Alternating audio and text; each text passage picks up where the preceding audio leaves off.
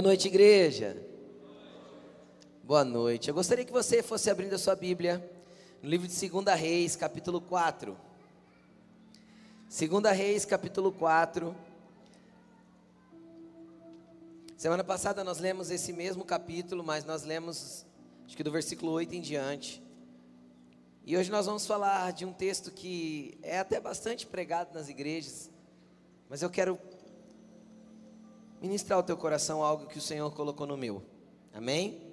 Segunda Reis, capítulo 4, versículo 1. O tema da mensagem dessa noite é: O que você tem em casa?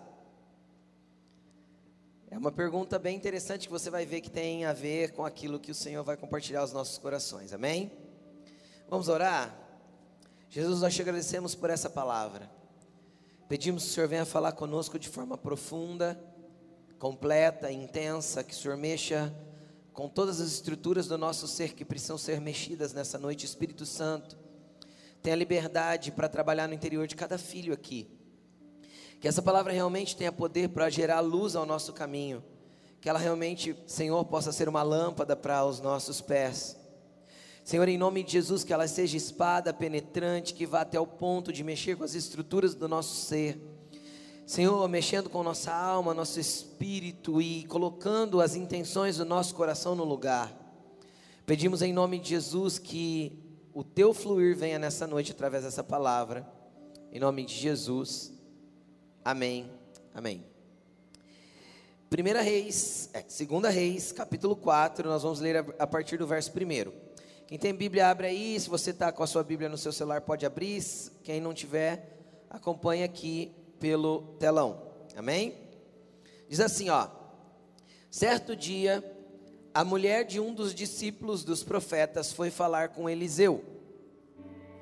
Teu servo, meu marido, morreu, e tu sabes que ele temia o Senhor. Mas agora veio um credor que está querendo levar meus dois filhos como escravos. Eliseu lhe perguntou: Como posso ajudá-la? Diga-me, o que você tem em casa? Ela respondeu: tua serva não tem nada além de uma vasilha de azeite. Então disse Eliseu: Vá pedir emprestadas vasilhas a todos os seus vizinhos, mas peça muitas. Depois, entre em sua casa com seus filhos, feche a tua porta, derrame aquele azeite em cada vasilha e vá separando as que você for enchendo. Depois disso, ela foi embora, fechou-se em casa com seus filhos e começou a encher as vasilhas que eles traziam. Quando todas as vasilhas estavam cheias, ela disse a um dos filhos: Traga-me mais uma. Mas ele respondeu: Já acabaram. Então o azeite parou de correr. Ela foi e contou tudo ao homem de Deus, que lhe disse: Vá, venda o azeite, pague as suas dívidas, e você e seus filhos ainda poderão viver do que sobrar. Amém? Eu quero ir correndo esse texto com você para que a gente entenda algumas coisas. Vamos lá. Quero que você preste atenção que eu vou te colocar no contexto. Eliseu era um discípulo, um profeta discípulo de Elias. Elias foi o profeta que veio antes dele, e ele foi um, o profeta levantado que recebeu porção dobrada daquilo que estava sobre a vida de Elias. E aí aconteceu que Eliseu, ele não tinha apenas um profeta que o seguia, um aprendiz, um discípulo, mas ele tinha uma escola de profetas. Ele tinha um lugar onde vários homens eram seus discípulos e aprendiam com ele. E um desses discípulos morreu. E aí a viúva desse discípulo vem até ele, até Eliseu. E eu quero começar a mostrar para você ah, o que esta esposa fala a respeito do seu marido. Eu quero que você comece, comece a prestar atenção naquilo que o Espírito Santo pode ministrar nessa noite na tua vida.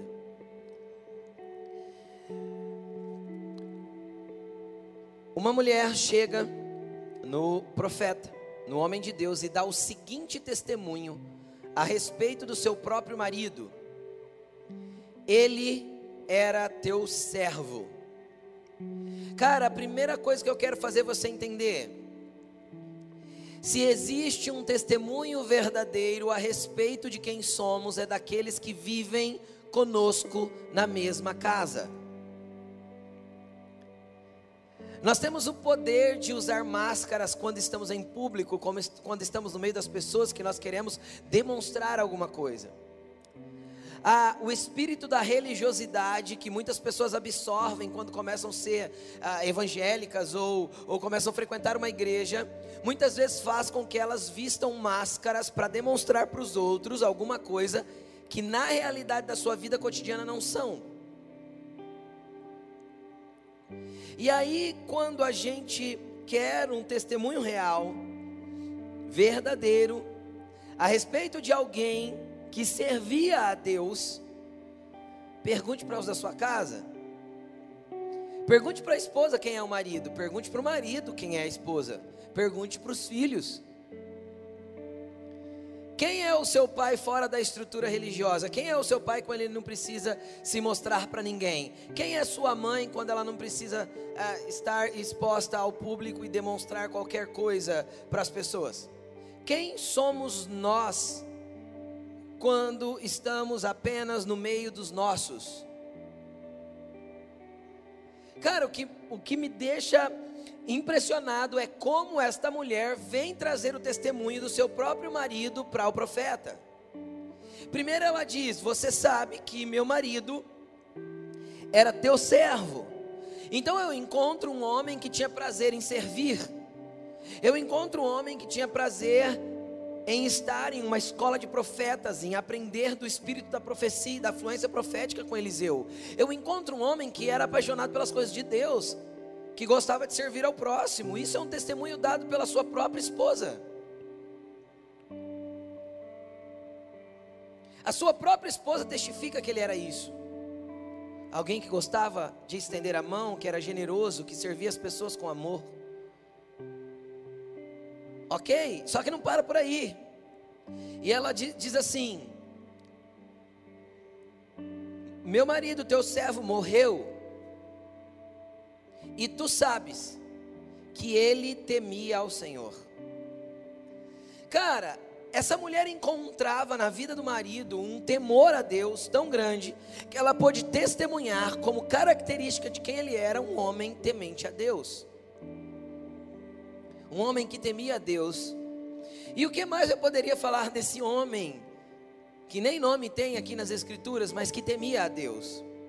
Que sem dúvida ele tinha princípios de sabedoria na vida dele. Por quê? Porque Salomão disse que a chave para a sabedoria é temer a Deus. O princípio da sabedoria é temer a Deus. Então, se a própria esposa testifica que ele era um homem temente, automaticamente esse homem era um homem abençoado e sábio na presença da sua família, no meio dos seus e também na sua igreja local, na sua escola de profetas, no lugar onde ele se conectava com Deus através de uma comunidade. Estão comigo? É desse homem que essa esposa está falando. Só que eu quero te chamar a atenção para uma outra coisa. Esse homem, servo de Deus, temente a Deus, e que podemos, ah, pelo padrão das Escrituras, entender que se ele temia a Deus, ele era um homem que tinha graça e sabedoria sobre a vida dele. Ele estava passando por um momento difícil tinha dívidas. Aí você pode falar assim, mas pastor, se ele era um homem de Deus, como que ele tinha dívidas? Se ele era um homem de Deus, como que estava acontecendo? Se ele tinha sabedoria, como que estava acontecendo na vida dele? Não sei. Pode ser que ele tenha se enrolado com algum problema. Pode ser que esta dívida ainda fosse consequência dos três anos e meio de seca que se passaram nos dias de Elias, que não fazia muito tempo. Quem está entendendo o que eu estou falando? Pode ser que esse homem tenha se endividado por não conseguir nem plantar nem colher nos três anos e meio de seca que, que se estabeleceram nos dias de Elias, que foi, sei lá, 10, 15 anos antes disso. E pode ser que ele vinha num acúmulo de problemas, de dívidas, de coisas enroladas, que ele não tinha conseguido sair ainda, e com isso ele tinha credores. Só que sua família testifica que ele não deixava de ser um homem de Deus e não deixava de ser temente a Deus. Agora, sabe o que eu acho lindo nesse homem? Primeiro, o bom testemunho que ele dava dentro da sua casa. A sua família o reconhecia como um homem de Deus temente, servo. Segundo, o credor sabia onde ele morava. Homem de Deus não fica devendo, vira as costas e faz, faz de conta que a dívida morreu porque ele não tem como pagar.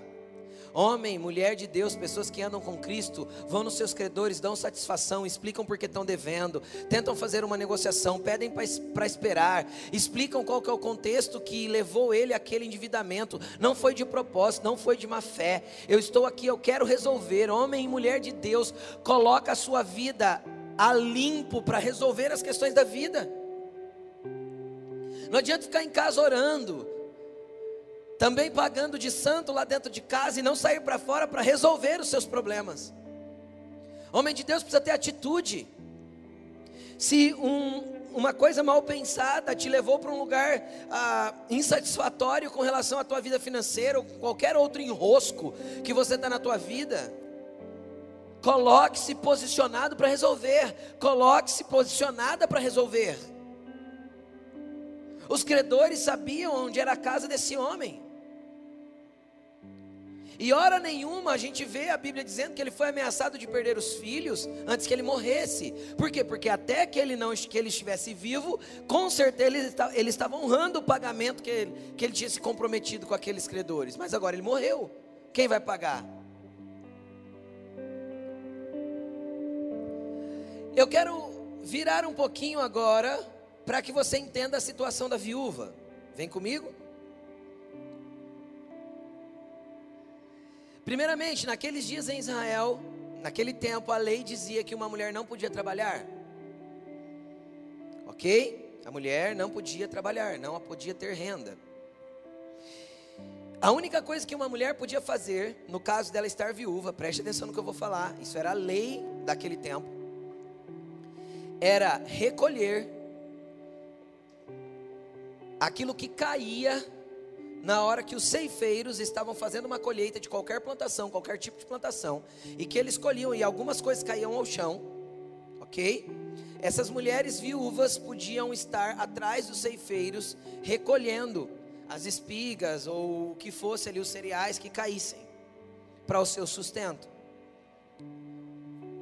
E normalmente quando o dono da lavoura, o homem que era dono da lavoura, era um homem generoso, e ele via que tinha viúvas ali para recolher as sobras que caíam, normalmente ele avisava os ceifeiros: deixa que caia um pouco mais. Quando o dono da lavoura era um homem generoso, deixa que caia um pouco mais para que elas peguem. Pastor, como você sabe disso? Porque Ruth fez isso e Boaz, que era um homem generoso, pedia para os ceifeiros fazerem isso. Olha, tem uma viúva aí querendo pegar o que está caindo, deixa cair, para que ela pegue, para que ela tenha sustento. Isso era o que acontecia. E aí a lei também dizia que os filhos, e principalmente a responsabilidade do primogênito, do filho mais velho, era de cuidar da mãe quando ela se tornava viúva. Então o sustento tinha que vir a partir do filho mais velho para a mãe. Agora veja bem, aqui tem uma viúva que o credor bate na porta e fala: Eu vou levar seus dois filhos escravos essa mulher viveria do quê? Como? Se aqueles que seriam os homens que cuidariam dela estariam sendo levados escravos, pastor, como assim levado escravo? A lei daquele tempo também permitia que a pessoa se vendesse escravo por um período até que a dívida fosse quitada. Entenderam? Imagina você, você não tem condições de pagar uma dívida. Você chega no cara e fala: Eu trabalho para você X anos, para que essa dívida seja quitada. Era, isso era comum. E existia a lei que lá no ano do jubileu tudo era devolvido, tanto as propriedades como a liberdade. Ok? Então, os credores estavam reivindicando, mediante a lei, os meninos, e eles não estavam errados.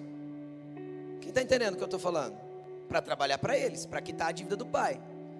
A mãe, em desespero, porque ela ia viver como? Ela ia ter que catar a espiga que caía da lavoura dos outros. Então o que, essa mulher fez? Essa mulher foi até o profeta. Essa mulher foi recorrer ao líder da comunidade que esse homem servia. Foi pedir ajuda. E é interessante o que Eliseu pergunta. E quando ele pergunta, ele mesmo já responde com outra pergunta.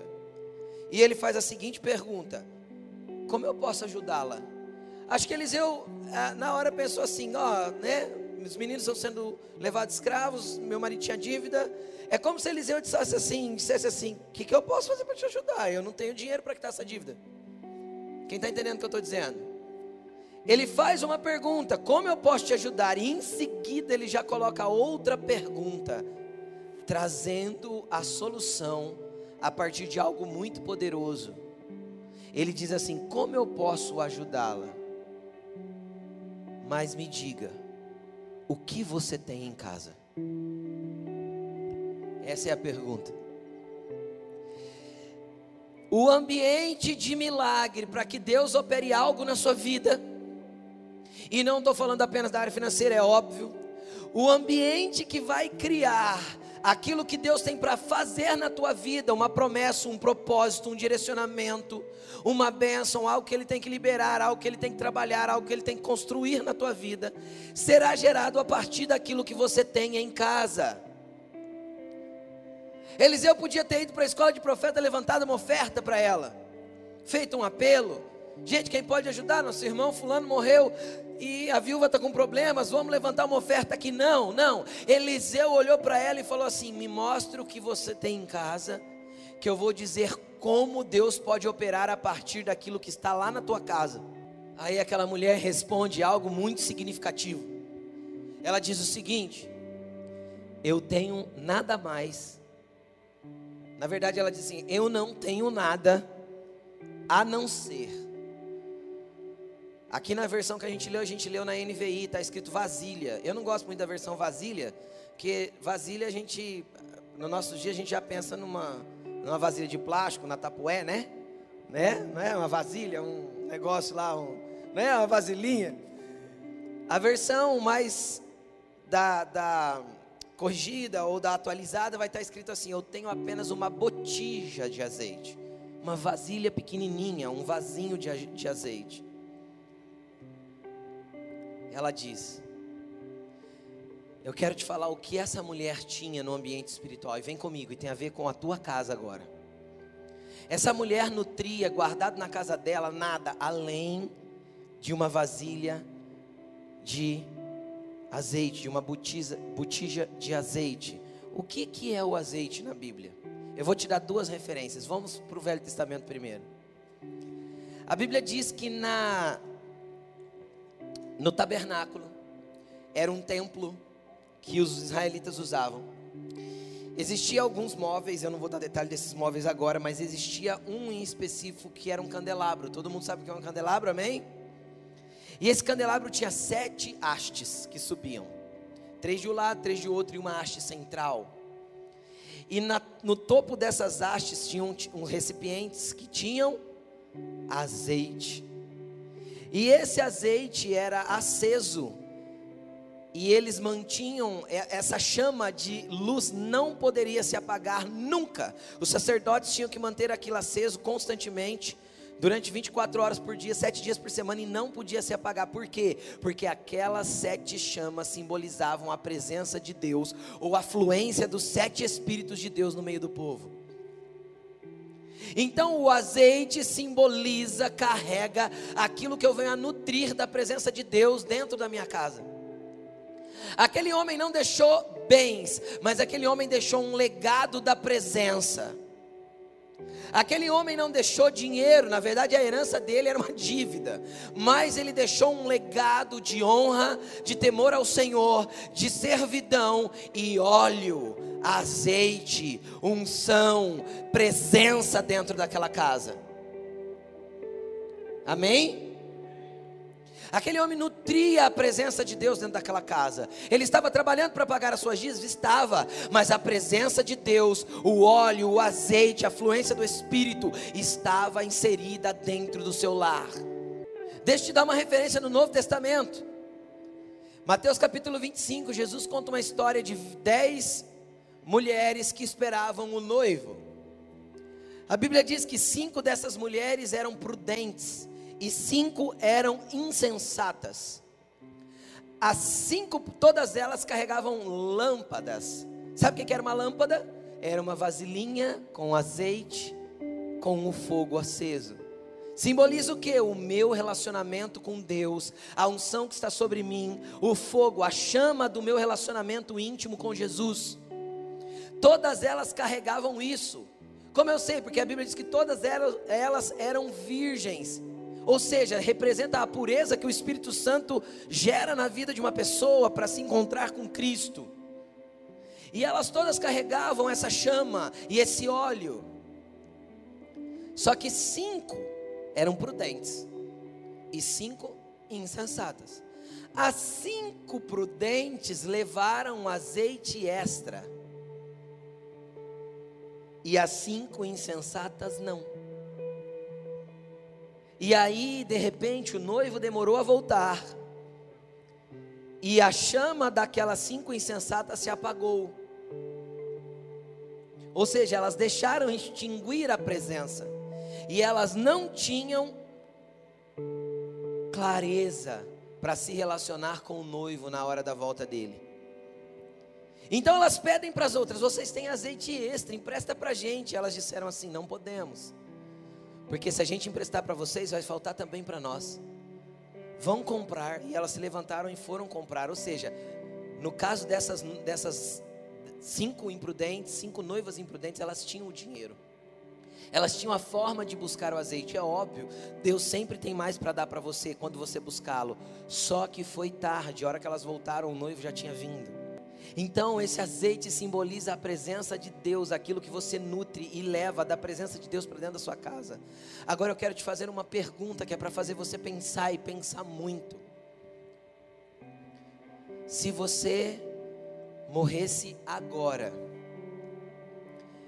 que tipo de testemunho a sua família daria a seu respeito? E que tipo de legado você deixaria lá na sua casa? Será que os da sua casa diriam, graças a Deus que foi, foi tarde?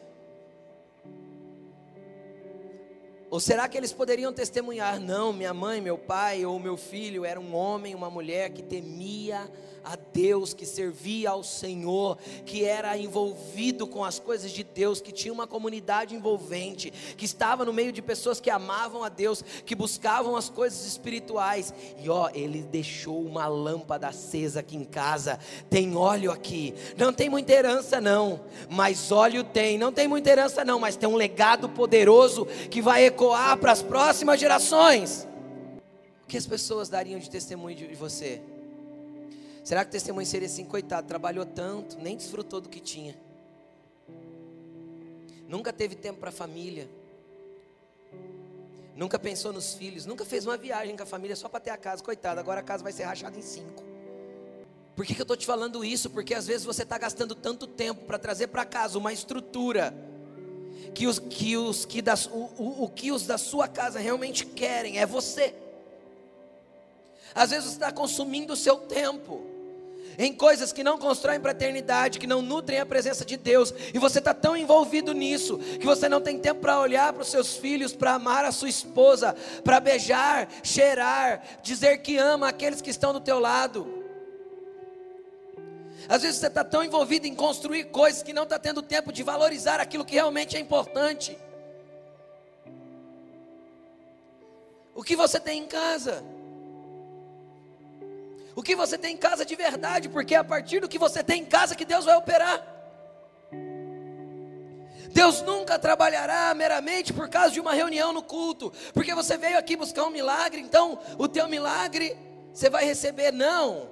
É o fundamento do que você constrói na tua vida cotidiana que vai determinar aquilo que Deus pode operar na tua vida. O combustível, anotei essa frase. O combustível que Deus mais gosta de usar para gerar milagres são aqueles que você nutre nos ambientes comuns da vida. Entendeu? Os ambientes, o, combustível que Deus mais gosta de usar para gerar milagres, o azeite não era um combustível nesse caso. O combustível que Deus mais gosta de usar para gerar milagres na sua vida, para fazer coisas poderosas, tem a ver com como você nutre cada ambiente do seu cotidiano, da sua vida comum. Eu vou te dar uma outra coisa agora a respeito. Então, esse homem deixou um legado, deixou óleo.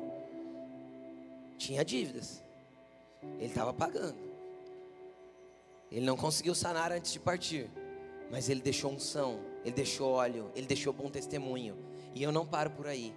Quer saber o que mais que esse homem deixou? A Bíblia diz que o profeta orienta da seguinte forma: vem comigo. Vá para os seus vizinhos, peça vasos, e peça muitos. Não é isso que nós lemos? Peça muitos vasos para os seus vizinhos. Então você entra na sua casa de volta. E você começa a encher esses vasos a partir da botija que você tem. Agora preste atenção. Sabe o que significa esses vasos? Eu quero que você venha comigo para o contexto natural. Seja sincero. Qual que é a mulher aqui que gosta de mandar uma vasilha embora de casa assim? Porque sabe que vai demorar para? Nenhuma mulher gosta. Se for uma, se for uma tapoar, não vai de jeito nenhum.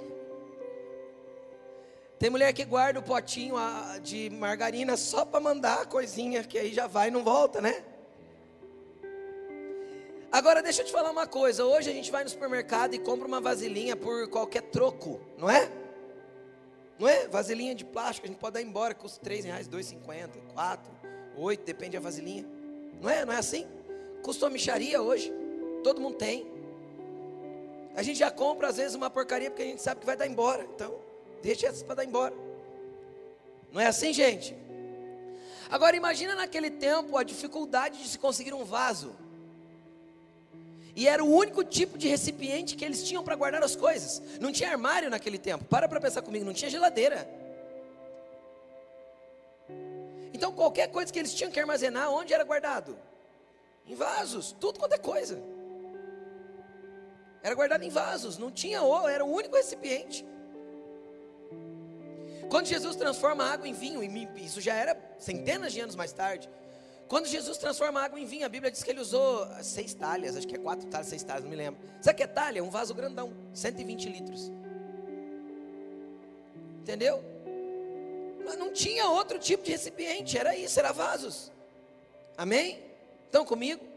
Agora imagina você indo na tua vizinhança e pedindo. Faz vizinhança, esvazia as suas vazias aí, esvazia as suas vasilhas porque eu preciso delas.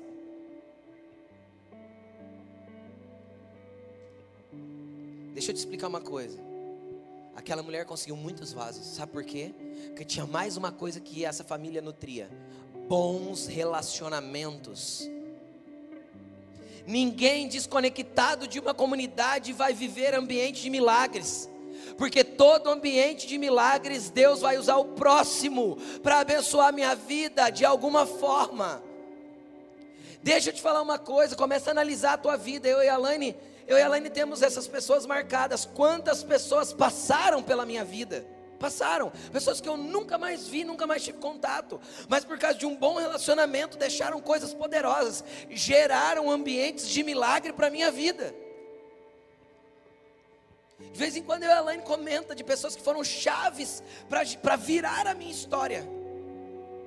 Pessoas que hoje eu nunca mais vi mas porque nós nutrimos um bom relacionamento, tivemos sempre um bom relacionamento com pessoas, com a comunidade, com gente, sempre tivemos amigos, nunca fomos isolados, nunca guardamos o nosso problema só para nós.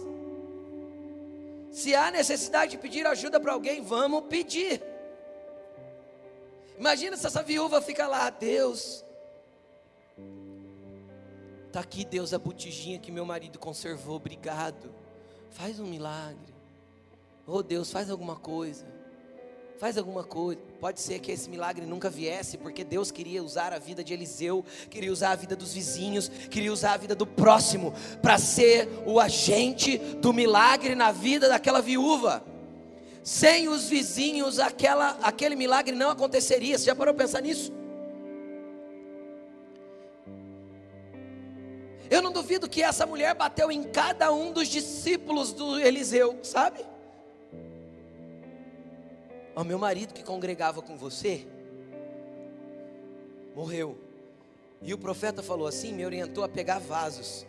Quantos você tem aí para disponibilizar para mim? Porque ele mandou pegar muitos.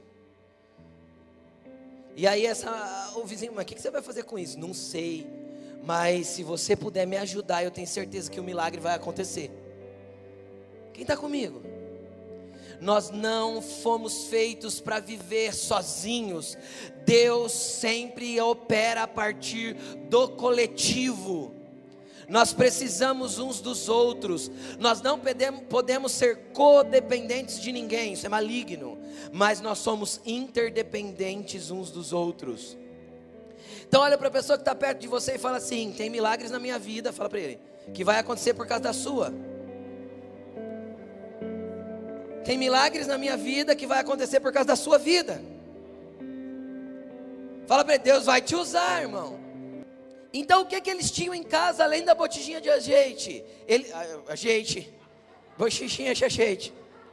Além da botijinha de azeite, eles tinham bons relacionamentos. Parar de falar botija, porque isso não está dando certo. Vasilha. Além da vasilha de azeite, eles tinham bons relacionamentos, eles tinham uma comunidade de fé, eles tinham pessoas que caminhavam no mesmo propósito, pessoas que eles podiam olhar e falar, ela tinha alguém que ela podia chegar e falar assim: escuta, a coisa lá em casa apertou, ora por mim. Escuta, eu estou precisando de trabalho, você não está sabendo de algum? Escuta, a coisa lá em casa está tensa, a CPFL disse que corta essa semana. Será que é possível me ajudar com alguma coisa? Quando nós aprendemos a compartilhar as nossas dificuldades e entendemos que isso não é vergonhoso, isso é honroso para quem teme a Deus e quem sabe que Deus opera a partir do coletivo, Deus pode mover grandes coisas. Sabe qual que é a base das pessoas que ficam caladinhas? Lá no quarto, Deus me ajuda, Deus me ajuda, Deus me ajuda, Deus me ajuda. Orgulho. Orgulho, a base é orgulho. Pessoas orgulhosas não querem contar com ninguém. Pessoas orgulhosas nunca têm problemas não públicos. Coitado de quem mora junto, todo mundo mora junto sabe. Mas ele nunca traz à tona nada, ele está sempre bem. Pessoas orgulhosas nunca têm nada de ruim para compartilhar, nunca tem pedido de oração para fazer. Pessoas orgulhosas vestem uma máscara muitas vezes. Não, tá tudo bem. Não, não, Deus proverá. Deus proverá, mas usará o vizinho, lembra? Deus proverá, mas sem a vasilha do vizinho não há provisão que possa multiplicar. Onde eu jogo o azeite que multiplicou no chão? Se não é o vizinho me fornecer as botijas, os vasos grandes? Nós precisamos uns dos outros. Sabe aquele amigo de trabalho que você não gosta? Pode ser que você ainda venha precisar dele. Já parou para pensar isso? Ou amanhã ele venha pedir a sua ajuda. Sabe aquele patrão que você tanto critica? Então, é da empresa dele que sai o teu sustento. Eu acho que você deveria ser grato e honrá-lo. O que você tem em casa? Gratidão ou murmuração? O que você tem em casa? É óleo, bons relacionamentos ou é uma vida egoísta e escondida de todo mundo? O que você tem em casa? Cara, aí aquela mulher pega e faz o que todo cristão deveria fazer. Jesus, eu já recorri à minha comunidade. Eu já entendi que tem um altar aqui que tem óleo. Eu já busquei ajuda naqueles que eu precisava buscar. Então agora, eu vou entrar na minha casa, fechar a minha porta. Eu lembro do ensinamento assim, em Mateus 6,6, quem lembra? Quando você tiver que falar com seu Pai Celestial, entra no teu quarto, fecha a tua porta, fala com teu Pai em secreto, porque em secreto Ele te recompensará. Aquela mulher fez isso, ela entrou na sua casa, fechou a sua porta, e ela foi para o ambiente de secreto para esperar o azeite se multiplicar. Só que antes ela tinha feito o que era preciso fazer ela nutriu, testemunhou, mostrou, recorreu à comunidade, ela fez tudo que era preciso, ela trouxe para casa todos os recursos necessários. Aí ela se prostrou na presença de Deus, com uma botija na mão e falou assim: Jesus, eu não posso fazer sair mais azeite dessa botija, mas o Senhor pode.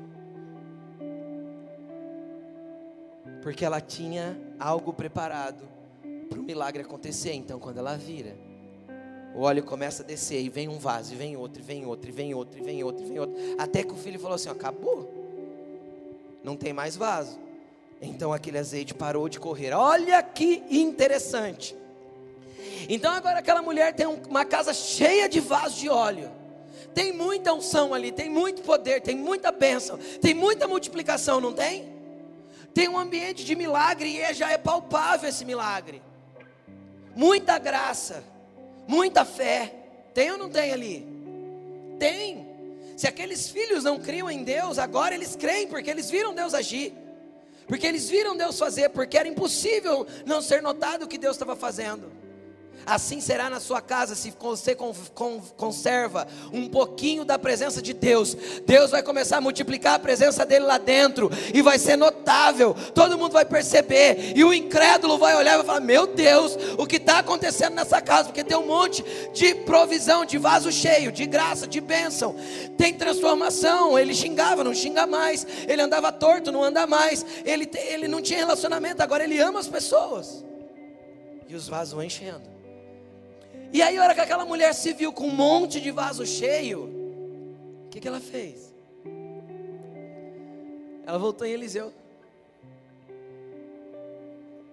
Ó, oh, todos os vasos estão cheios agora.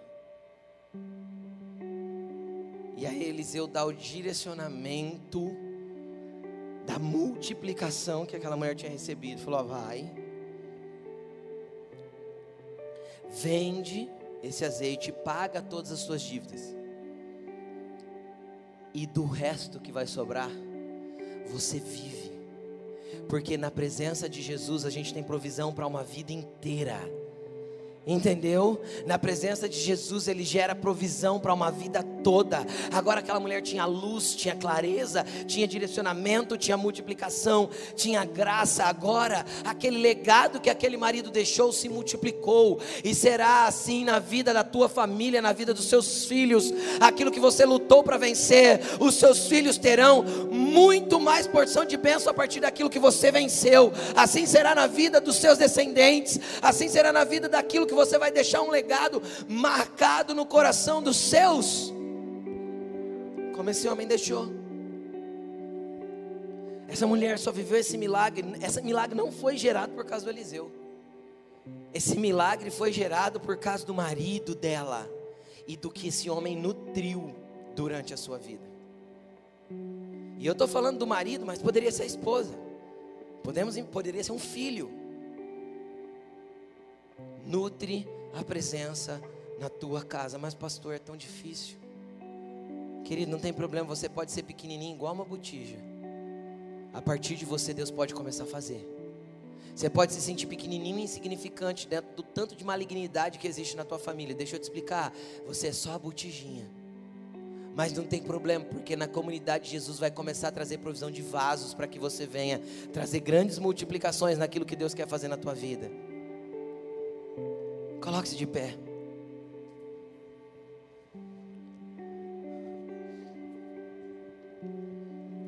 Eu quero que você comece a analisar agora o que você tem em casa. Eu quero que você comece a analisar agora que tipo de unção e presença você tem nutrido lá no ambiente do seu lar. Quais são os níveis de relacionamento que você tem buscado ter com a comunidade? Jesus não nos fez para viver sozinhos. Qual o nível de relacionamento que você tem quando você precisa das pessoas? Será que você ganhou o coração delas e elas estão dispostas a te ajudar? Porque afinal você sempre foi um servo generoso? Então eu quero que você comece a analisar e que você comece a orar por isso. E eu vou colocar algo mais profundo aqui. Às vezes você está olhando para a tua casa, você está falando, meu Deus, eu sou só uma botijinha lá. Mas Deus hoje tem algo para multiplicar no meio dos seus, no meio da sua vida, no meio da sua família. Então, eu quero, eu quero fazer um apelo para vir aqui na frente as pessoas que precisam que Deus faça algo lá na sua casa, as pessoas que necessitam que algo comece a mudar lá para que um legado comece a ser construído, aquilo que precisa mudar lá na sua casa. Se você deseja que algo seja transformado lá, venha até aqui na frente, como um ato de fé Saia do seu lugar e comece a vir falando: Jesus, eu preciso, eu sou só uma botija, mas eu vou nutrir a presença até que a multiplicação venha no meio da minha família.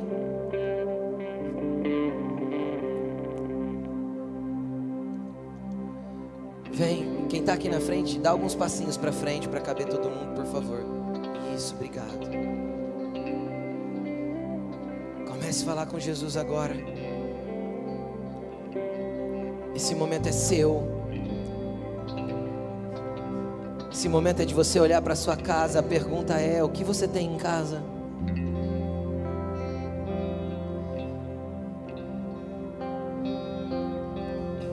E às vezes você, nos últimos anos, perdeu alguém que deixou um legado para você. Essa pessoa deixou uma botija de azeite na tua mão. Era um homem, uma mulher de Deus. Jesus te chama para multiplicar isso na presença dEle. Comece a falar com Ele agora. Jesus quer aumentar esse azeite, Jesus quer aumentar esse, essa luz, Jesus quer aumentar isso que está sobre a tua vida. Fala para ele, fala para ele, Senhor Jesus, como eu posso ser luz na minha casa? Me acende com o teu fogo. O óleo está aqui. Eu sou o recipiente, então me queima para que a minha casa seja iluminada na tua presença. Vai falando com Jesus. Esse momento é teu e dele. E agora, às vezes muitos estão aqui na frente estão buscando pelo lar, pela casa. Eu quero que você comece a pensar em você agora. Comece a falar para Jesus, Jesus. Existem coisas para mudar em mim, para que eu seja alguém que deixe um legado. Para eu ser alguém que gere azeite para minha casa. Senhor, eu me vejo às vezes orgulhoso, às vezes soberbo, às vezes individualista, às vezes eu me vejo distante de você, Jesus.